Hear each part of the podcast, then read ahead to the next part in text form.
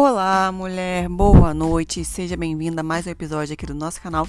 E algo que eu tenho conversado bastante aí na minha política pública, né, que se chama Mulher Solta Sua Voz, em conjunto com Vida Sem Abuso, que também é uma política pública minha, voltada para meninas e crianças.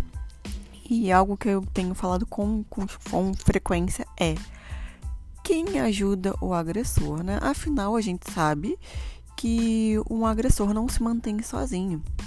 Né? Então, um agressor se mantém justamente com muitas omissões, com muitos silenciamentos, né? e inclusive com muito auxílio dos sistemas, dos mecanismos de proteção, principalmente quando a gente tem aí o sistema judiciário. Né? Esse é o mais clássico, onde a gente pode ver que os os homens agressores, eles justamente são protegidos por esse sistema que é feito de homens para homens, né? Então, um homem violento, um homem agressor, e quando eu falo agressor, tá, gente, estou falando aqui em diversos tipos, é um agressor físico, sexual, psicológico, tudo mais. Ele se mantém com uma omissão e proteção social, principalmente dos mecanismos, né? E aí, a gente fazendo uma análise disso, a gente vê o quê? A gente tem a socialização masculina, que é justamente essa blindagem, essa irmandade, ainda que muitas vezes os homens não concordem uns com os outros em determinados pontos, mas no fim a gente vê que existe essa proteção, né? E aí, por outro lado, a gente tem a socialização feminina, que diz pra gente que né, se a gente silencia e até mesmo faz vista grossa, apoia a violência masculina, a gente vai estar tá protegida dela. E a gente vê isso com frequência, tá? É, em mulheres que muitas vezes eram defensoras de muitos homens agressivos, abusadores e tudo mais, com homens com, né, com processos e provas com relação a isso.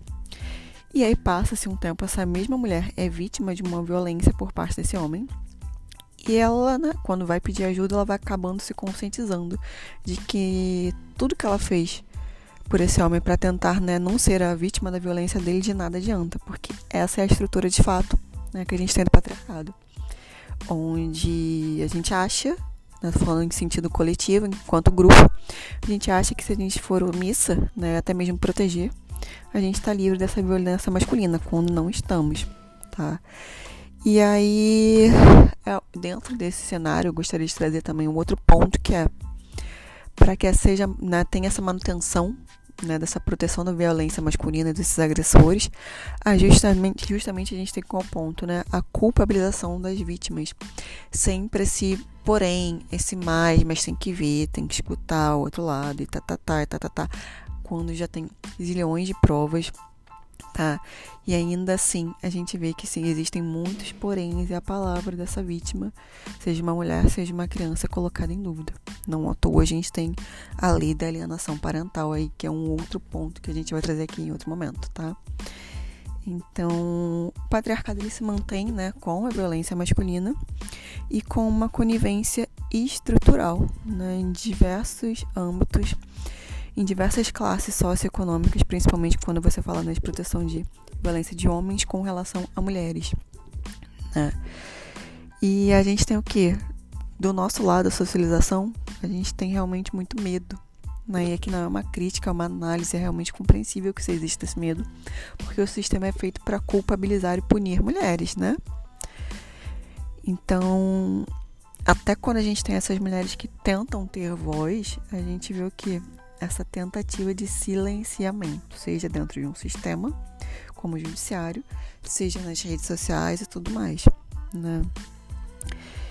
Então, outro ponto que me vem agora para trazer para vocês para reflexão é se a gente pode ver no nosso dia a dia do quanto muitas vezes né, a gente fica grata e quem fala muito bem sobre essa gratidão pelo menor potencial agressivo de um homem é a Dee Grant no livro Amar para Sobreviver, né? No qual ela justamente fala sobre essa questão.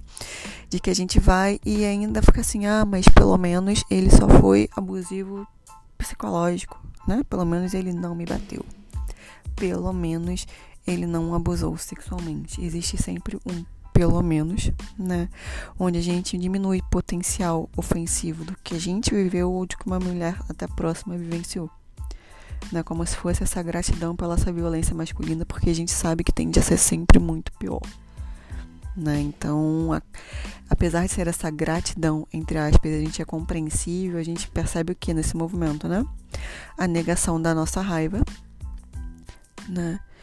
Como porque também dentro disso nós somos ensinadas que meninas boas ficam quietas, meninas boas não questionam. Só que a gente vai falar de saúde mental e de psicossomática, atrelando a isso tudo, o que, que a gente tem no final das contas, né? Não à toa tantas mulheres com crise, né, com crise de pânico, crise de ansiedade, onde a ansiedade, né, e o pânico, eles têm como sentimento por trás dele o medo, tá? E a gente tem a depressão, que tem por trás uma raiva não expressa. Então isso já fala muito do porquê que mulheres sofrem tanto com isso né, dentro do sistema patriarcal e qual a correlação com o que a gente está falando aqui hoje. Né?